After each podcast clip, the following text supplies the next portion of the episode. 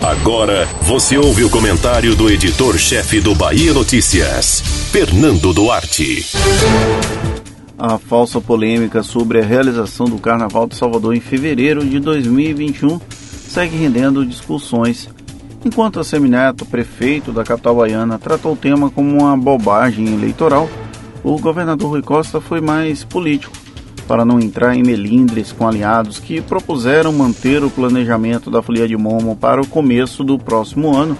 Rui disse que trataria do tema apenas com o prefeito eleito.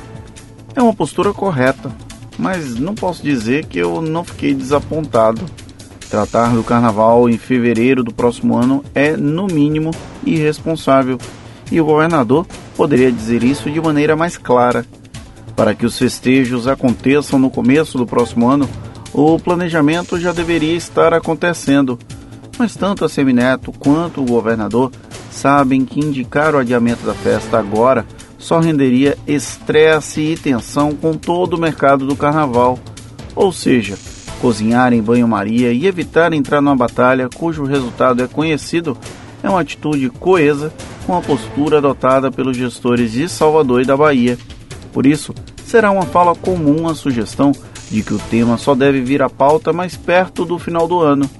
Antes disso, é sofrer por antecipação. Fica entre nós em meio à pandemia, é bom poder escolher qual sofrimento enfrentar.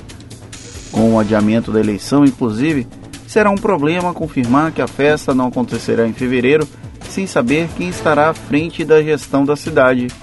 Com a hipótese de um segundo turno, o futuro prefeito seria conhecido apenas na noite do dia 29 de novembro, o que renderia um mês a menos em qualquer tipo de planejamento.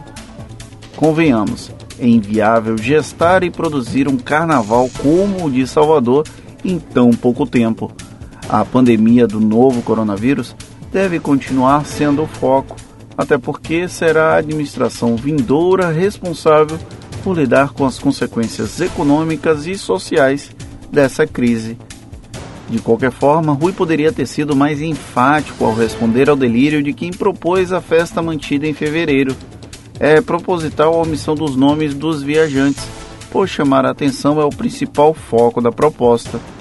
O governador está certo ao sugerir que não vai entrar nos embates das disputas locais pelas prefeituras. Na prática, sabemos que isso não vai acontecer integralmente, mas há boa intenção na fala. Pena que as alianças não permitam que ele fale o óbvio. Não existe sanidade em quem tentar usar a pandemia de maneira eleitoreira. Você ouviu o comentário do editor-chefe do Bahia Notícias, Fernando Duarte.